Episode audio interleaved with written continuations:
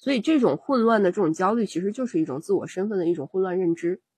对，但是像你说这种，他是知道了，知道说，呃，如果跟父母是过的过程一样，那就是失败；或者过得很普通，就是普通老百姓，那就是失败。这个失败，它也许很具体，但是它对应的那个成功呢，就是一个幻影，就不知道那个成功又是怎样的。是的，它是无法具体的。